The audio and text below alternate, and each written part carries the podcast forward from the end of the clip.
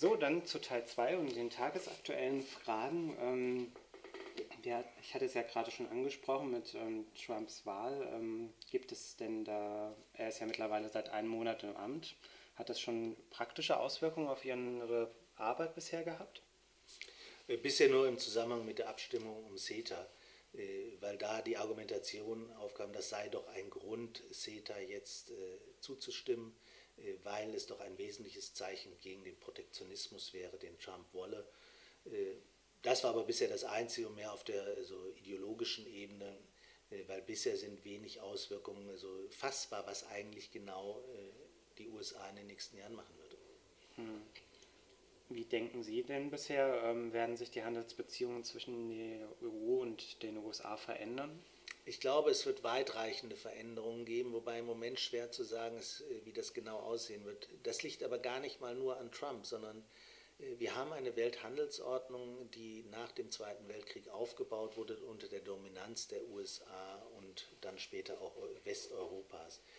Diese Handelsordnung neigt sich dem Ende zu, äh, weil sich die weltwirtschaftlichen Machtverhältnisse äh, völlig verschoben haben. Äh, China ist der dominante Akteur geworden und China macht keineswegs überall Freihandel, sondern hat eine sehr aggressive Außenwirtschaftsorientierung in Verbindung mit einer sehr intensiven Industriepolitik.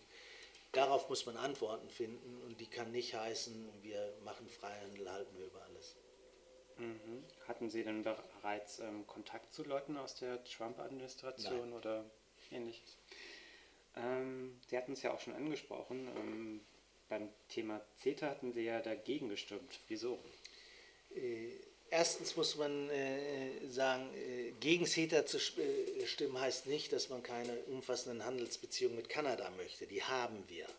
Äh, CETA wird ja auch, das sagen alle Studien, äh, nur sehr geringe ökonomische Auswirkungen haben, im Guten wie im Schlechten, sondern es wird die Beziehung festigen, aber nicht richtig ökonomische Auswirkungen haben. Und dann vor dem Hintergrund war für mich die entscheidende Sache, was sind eigentlich die positiven Sachen oder die negativen Sachen von dem Abkommen.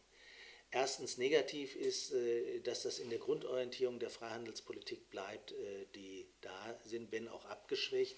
Äh, diese Grundorientierung heißt, dass ähm, jegliche Regulierung im Prinzip erstmal so behandelt werden müssten, ob sie ein Handelshemmnis sind und man einen Begründungszwang äh, hat, weswegen diese oder jene Regulierungen aufrechterhalten werden. Das merkt man in Bereichen der Landwirtschaft, wo das also äh, in dem Abkommen verabschiedet ist. Das merkt man aber auch in anderen Bereichen. Das ist jetzt nicht an sich was Neues und besonders zugespitzt, aber es ist kein Grund, CETA erstmal zuzustimmen, wie gesagt, vor dem Hintergrund, dass wir ohnehin hier schon umfassende Handelsbeziehungen haben.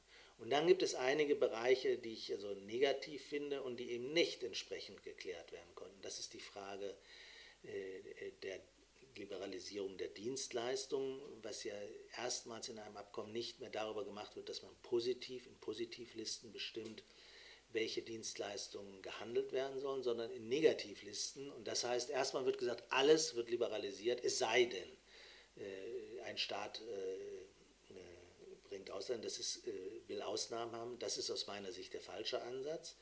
Der wurde zwar durch verschiedene Mechanismen deutlich relativiert und abgeschwächt, allerdings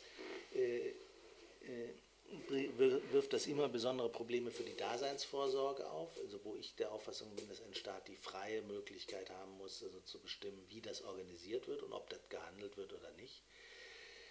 Das könnten wir zwar weitgehend absichern, was wir aber nicht absichern äh, konnten, ist, dass äh, Rekommunalisierung nicht zu Investitionsschutzklagen führen können. Dann wäre ich bei dem also nächsten großen Problem für mich die Investitionsschiedsgerichtsbarkeit.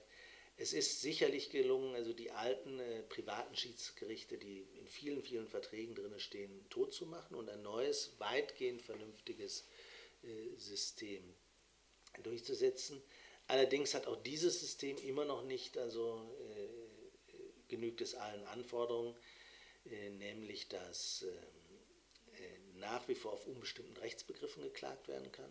Das, was die deutsche Rechtsordnung nicht kennt, auch entgangene Gewinne Gegenstand von Schadensersatz werden können. Und es ist bisher noch nicht abschließend geklärt, äh, die Modalitäten und äh, für Richter, also welche Verhaltensmaßregeln die auferlegt kriegen, es müssen keine Richter im engen Sinne sein, die dort die Schiedsgerichte führen. Äh, sondern anderes. Nächster Punkt ist, dass äh, es zwar ein Nachhaltigkeitskapitel gibt und Arbeitnehmerrechte angesprochen werden, diese aber nicht mit einem Sanktionsmechanismus versehen werden. Also Investorenrechte werden mit Sanktionsmechanismen versehen, Arbeitnehmer und Nachhaltigkeitsziele, Arbeitnehmerrechte und Nachhaltigkeitsziele werden zwar angesprochen, aber nicht mit einem Sanktionsmechanismus beschrieben. Das sind für mich die Gründe gewesen, weswegen ich abgelehnt habe. Vor allen Dingen auch vor dem Hintergrund, dass das ähm, was häufig gesagt wird, dass das ein so fortschrittliches und wegweisendes Abkommen für uns ist, dass ich das nicht sehe, dass das, äh, wo die richtig fortschrittlichen Punkte sind. Das Einzige, was fortschrittlich ist, ist das internationale Gerichtssystem. Aber da stimmt natürlich auch was, also äh, das, was einige Kritiker sagen, zwischen entwickelten Rechtsstaaten wie Kanada und Europa braucht man im Zweifelsfall so ein Gerichtssystem gar nicht. Allerdings, deswegen halte ich es einigermaßen für fortschrittlich als Modell für andere Handelsabkommen ist es schon äh, ganz günstig. Aber wie gesagt, wenn das die, das Einzige, was aus meiner Sicht richtig fortschrittlich ist, wo ich äh, Nachteile mit in Kauf nehmen soll und es an sich eigentlich gar nicht gebraucht wird zwischen Europa und Kanada, das waren für mich die Gründe, Nein zu sagen. Mhm. Äh, von CETA und TTIP hat ein Großteil der Bevölkerung ja Kenntnis genommen. Doch die EU bereitet ja auch ähm, weitere Handelsabkommen vor. Welche werden Ihrer Meinung nach dann als nächstes Thema werden? Äh, ich glaube, die äh, öffentliche Debatte wird wieder so abschwellen. Das ist äh, meistens so, sondern eher, es wird, wenn, aber da machen wir kein Handelsabkommen, sondern also da geht es um andere Fragen, nämlich mehr um Handelsschutz. Also die Abkommen mit China werden vielleicht nochmal eine größere Relevanz also, äh, erhalten. Allerdings muss klar sein, dass selbst wenn ich CETA abgelehnt habe, also im Vergleich zu anderen Abkommen, äh, hinter die Standards, die dort eingezogen sind, darf nirgendwo mehr zurückgegangen. Dann, was ich mir wünschen würde, was viel stärker in den Blick kommen würde, weil es auch da so politische Veränderungen geben muss, sind die Partnerschafts-, sogenannten Partnerschaftsabkommen mit afrikanischen Regionen, äh, weil sie noch nicht ausreichend adressieren, dass man auch Fluchtursachen bekämpfen muss. Das wäre ein wesentlicher Punkt und auch also die Abkommen mit unseren östlichen Nachbarstaaten wie der Ukraine, wie mit äh, Moldawien oder äh, Weißrussland und Georgien die sollte man, also äh, das wäre schön, wenn man die also stärker politisch diskutieren würde, weil sie maßgeblich in Bezug auf unsere östlichen Nachbarn auch mit Sicherheitsfragen in Europa zusammenhängen, aber insbesondere auch äh, die Frage von äh, Fluchtbewegungen adressieren müssen, denn die Fluchtbewegung wird man nur verhindern, wenn man es schafft, dass die Regionen sich auch entsprechend entwickeln. Ansonsten werden die Leute wandern. Mhm. Was hielten Sie dann in dem Zusammenhang zum Beispiel von der Idee einer ähm, europäischen Investitionsbank, ähm, gerade im Hintergrund äh, mit der Migrationsbewegung von Af ähm, aus Afrika? Äh, es ist so, dass die Europäische Investitionsbank zunehmend aktiv dabei wird. Die wesentliche Frage ist, äh, und das kann man nur in partnerschaftlicher Zusammenarbeit entwickeln, welche Bereiche werden dadurch eigentlich gestärkt? Im Moment ist ja noch nicht hundertprozentig bewiesen, aber der Eindruck entsteht, dass also manche Investitionen mehr dazu dienen, äh, dass die Staaten dann motiviert werden, Flüchtlinge in ihren Grenzen aufzuhalten. Was ein Unterschied ist zu Fluchtursachen. Aufhalten kann ich sie durch eigene Flüchtlingscamps, äh, äh, die einen möglichst hohen Zaun haben, damit die Leute nicht mehr rauskommen. Das ist was anderes als Fluchtursachen bekämpfen, indem ich also gesellschaftliche Entwicklung so vorantreibe, dass gar keiner mehr den Sinn sieht, zu wandern, weil die meisten Menschen wollen eigentlich gar nicht ihre angestammte Heimat so großartig verlassen. Es ist nur ein relativ geringer Teil. Äh, deswegen äh, kann eine Investitionsbank, das war ja die Ausgangsfrage, eine Möglichkeit sein, also solche Entwicklungsprozesse voranzubringen. Das also, und kann auch also dazu helfen, die private Wirtschaft damit einzubeziehen in diese Sachen. Wichtig ist aber, dass das also eingebettet ist in Entwicklungs- und Wachstumspläne für die entsprechenden Staaten, in denen investiert werden soll. Ähm, wir kamen ja auch gerade schon mal so ein bisschen zum Thema China. Ähm, wie bewerten Sie auch die aktuellen Handelsbeziehungen mit China?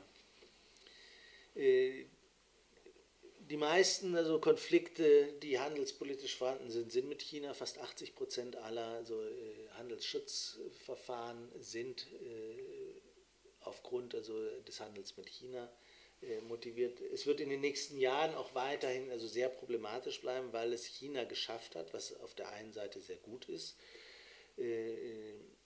wirtschaftlich enorm aufzuholen und zu einem sehr, sehr wettbewerbsfähigen Akteur in der Weltwirtschaft zu werden.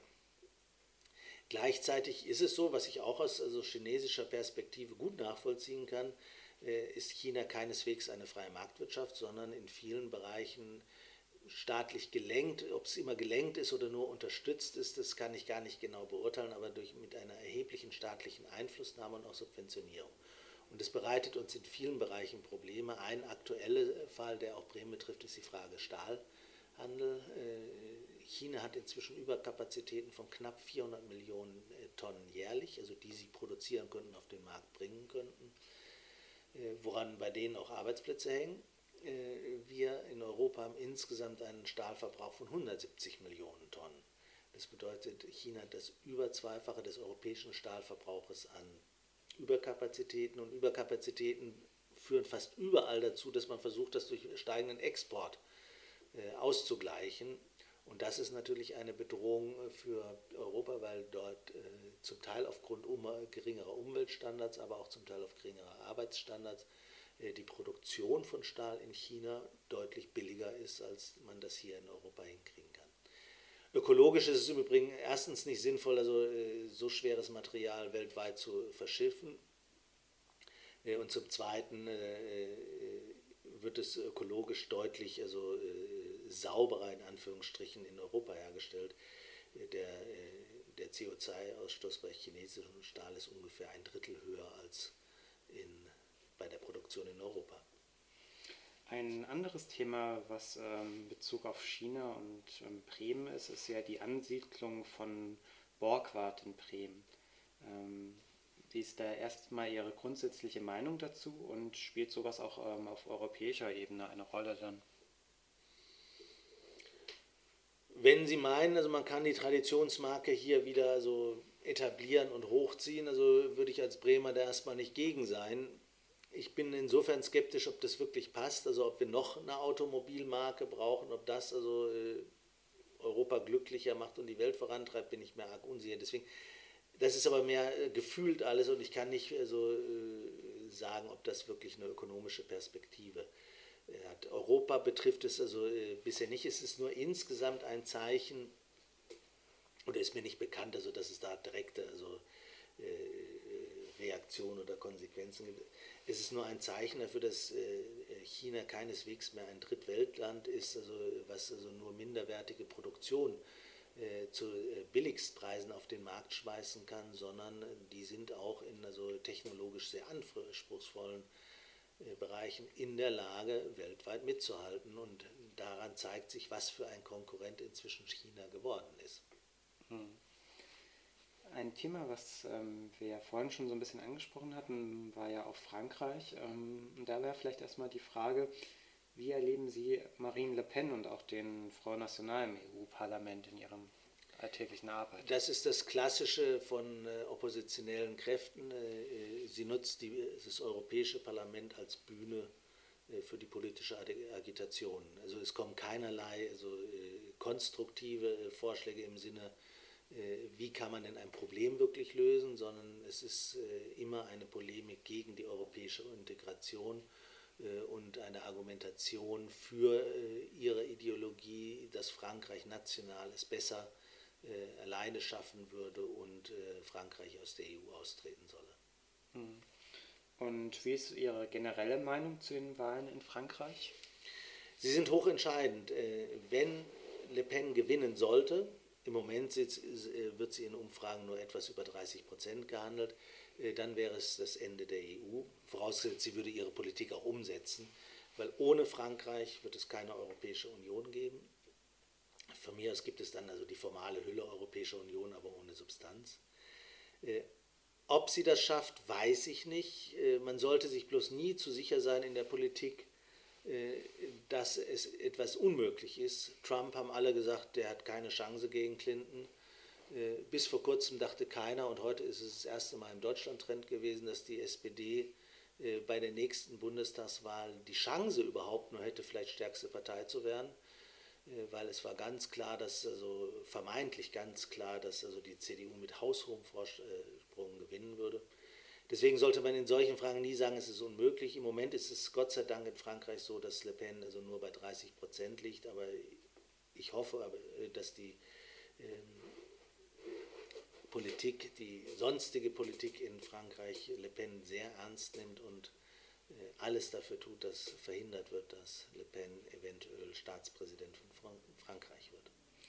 Ähm, haben Sie dann auch äh, sowas wie einen Favoriten dort in Frankreich, äh, weil ja dort, sage ich mal, die sozialdemokratischen Kräfte ja sich sehr ausdifferenziert haben und ja eigentlich noch am ehesten Emmanuel Macron noch ähm, aus dieser Richtung vielleicht noch am ehesten noch vermeintliche Siegeschancen hat.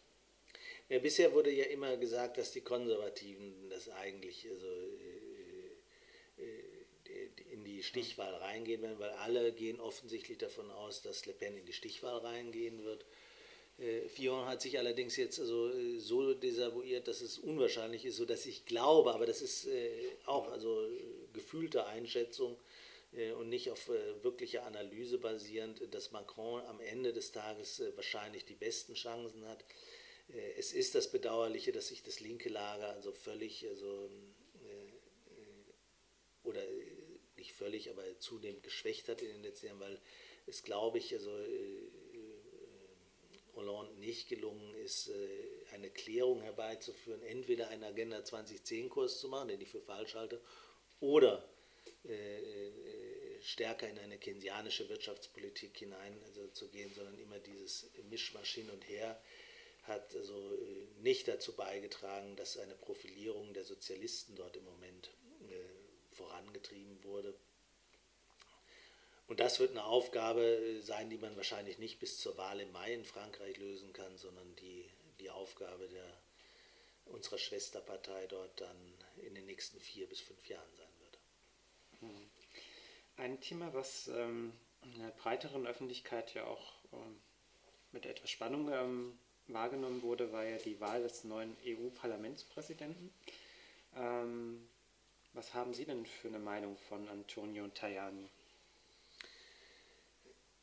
Er ist ein sehr konservativer und gleichzeitig tut er dauernd neutral und äh, erhebt gar nicht den Anspruch, ob er das am Ende des Tages macht, weiß ich nicht, aber er erhebt gar nicht den Anspruch, irgendwie eine politische Rolle für äh, den Parlamentspräsidenten äh, zu finden, sondern er sieht sich als Sachwalter und als Verwalter des Europäischen Parlaments, der dann die Beschlüsse äh, der Kommission und dem Ministerrat, Ministerräten mitteilt. Äh, das halte ich für fatal weil das äh, Parlament äh, hat auch, wie viele europäische Gremien, äh, immer das Problem, dass es in der politischen Diskussion wenig durchdringt, weil es manchmal so sehr kompliziert ist, weil die politischen Prozesse viel länger dauern als im nationalen Rahmen. Und deswegen war es wichtig, dass jemand wie Schulz das Parlament auch nach außen repräsentiert und politisiert hat. Das fällt unter Tajani alles weg und das ist äh, äh, sehr kontraproduktiv. Gut, die Konservativen wollten es so und die Konservativen äh, hatten die Mehrheit. Ähm, ein Thema, was ja jetzt gerade wieder sehr am Aufkommen ist und wahrscheinlich auch in den nächsten Wochen wieder mehr in den Fokus ähm, rücken wird, ähm, ist das Thema Griechenland. Ähm, Sie haben ja schon so grundsätzlich Ihre politische Ausrichtung beschrieben, aber dennoch, ähm, wie finden Sie, sollten die EU jetzt ähm, gegenüber Griechenland ähm, handeln? Äh, so ähnlich wie Moscovici als zuständiger Kommissar, dass wir, auf der einen Seite muss man natürlich weiter auf also Reformen drängen, auf der anderen Seite darf man den Bogen nicht überspannen, sondern äh, muss auch sehen, dass die Zypras-Regierung die erste Regierung ist nach konservativen und sozialdemokratischen Regierungen, die wirklich Reformen durchsetzen. Ansonsten wurden immer Reformen gemacht, die danach schrittweise zurückgenommen worden sind. Gleichwohl ist äh, das Steuersystem sicherlich noch weiter reformbedürftig, äh, dass man das äh, verändern muss. Gleichzeitig darf man die also Schuldenschraube nicht anziehen, was jetzt auch, also es wird ja auf der einen Seite immer gesagt, also sehr positiv gesagt, äh, guckt euch doch den EWF an, der sagt doch, also ohne Schuldenerleichterung geht es nicht. Gleichzeitig fordert der allerdings eine Verschärfung, also beispielsweise der Rentenreform. Äh, ich glaube nicht, dass das der richtige Weg ist, die politische Zustimmung der Griechen, also der griechischen Bevölkerung für Europa zu erhalten, wenn also man da äh, sozialen Kahlschlag langsam aber sicher macht. und da kann man von Kahlschlag reden, dass also ein erheblicher Teil der griechischen Bevölkerung nicht mehr krankenversichert ist. Eine der schwierigsten Sachen, also das haben wir, dachten wir, würden wir überwinden, dass also äh, äh, Krankheiten wegen Armut nicht mehr behandelt werden. Äh, sowas also, äh, darf man nicht vertreiben. Und dieser soziale Kahlschlag muss ein Ende haben. Und gleichzeitig brauchen wir auch eine von außen und von Europa unterstützte Investitionsstrategie in äh, Griechenland, damit die griechische Wirtschaft also wieder stärker äh, wird äh, und vor allen Dingen wächst. Hm. Ähm, dann vielleicht als vorletzte Frage noch. Ähm, ein anderes Thema ist ja auch ähm, immer wieder die ähm, EU und die Türkei. Ähm, wie bewerten Sie da ähm, jetzt die Beziehungen, auch jetzt gerade in Anbetracht ähm, der Verfassungsreform dort? Also auf der einen Seite also besorgt mich die Entwicklung in der Türkei selbst sehr stark, weil es geht zunehmend in Richtung einer Diktatur, die mit also demokratischen Werten wenig zu tun hat. Gleichzeitig also, äh, haben wir objektiv also viele gemeinsame Interessen. Also sowohl also eine Lösung des Syrien-Konfliktes beispielsweise wird es ohne die Türkei nicht geben. Also egal, ob uns passt, also dass Erdogan, äh, ob Erdogan uns passt oder nicht passt als Präsident. Äh, wir müssen immer realisieren, also dass wir, ich weiß jetzt gar nicht die genaue Zahl, aber mehrere Millionen türkische Mitbürger hier äh, in Deutschland haben, die zum Teil noch sehr enge Beziehungen auch also zu ihren Verwandten in der Türkei haben. Also dass man auch so nicht also leicht auf eine Abschottung oder Beendigung der Beziehung oder was auch immer man sich also vorstellen könnte, äh, wenn das, äh, die diktatorischen Bestrebungen dort weitergehen, sodass man eine sehr komplizierte Gemengelage hat. Aktuell ist es so, äh, dass ein Beitritt der Türkei nach Europa, zur Europäischen Union aus meiner Sicht völlig ausgeschlossen ist. Das ist auf absehbare Zeit keine Perspektive, weil das würde sehr, sehr viele rechtsstaatliche Reformen in der Türkei erstmal wieder voraussetzen, jenseits von einigen so zu lösenden ökonomischen Problemen. Äh, auf der anderen Seite darf man nicht zu einem, äh, aber jetzt zu einem Abbruch der Beziehungen kommen. Und das ist eine Gratwanderung, äh, die sicherlich sehr schwierig wird. Hm. Und dann als abschließende Frage, was macht Ihnen Hoffnung, dass es Europa in einem Jahr besser geht als heute? ich gehe immer davon aus, dass also, äh, Politik häufig irrational ist oder schwer verständlich, um das zu sagen, aber gleichzeitig also auch sich eine gewisse Rationalität durchsetzt. Äh, äh, und äh, es ist einfach so, das hatte ich ja schon mehrfach betont, dass wir ganz wesentliche Interessen gemeinsam mit den anderen europäischen Staaten haben und die Europäische Union die beste Form ist, die wir, und ich kann mir kaum eine bessere vorstellen, die wir in Europa entwickelt haben, um diese Probleme gemeinsam anzugehen. Und ich glaube, das wird sich durchsetzen, weil äh, eine Zuspitzung von Krisen oder äh, von politischen Gefahren, wie beispielsweise Trump, führt auch häufig dazu, dass ähm, die Entwicklung dann doch so in die richtige Richtung geht. Das wird allerdings nicht von allein passieren, sondern nur, wenn möglichst viele Menschen, vielleicht auch die Hörer also, und Hörerinnen, dafür aktiv eintreten, weil man sollte sich nie sicher sein, dass es nicht alles noch schlimmer werden kann. Äh, und deswegen muss man selbst sich aktivieren und auch für die richtige Politik eintreten. Und in Bezug auf die Europäische Union, das hatte ich ja eingangs gesagt, muss man sicherlich die Politik mein, äh, aus meiner Sicht also sehr stark verändern, aber nicht die Institution an sich in Frage stellen. Mhm. Dann vielen Dank für Ihre Zeit. Keine Ursache. Wir wünschen euch noch einen schönen Abend. Ähm, ganz wichtig auch, folgt uns bei Instagram.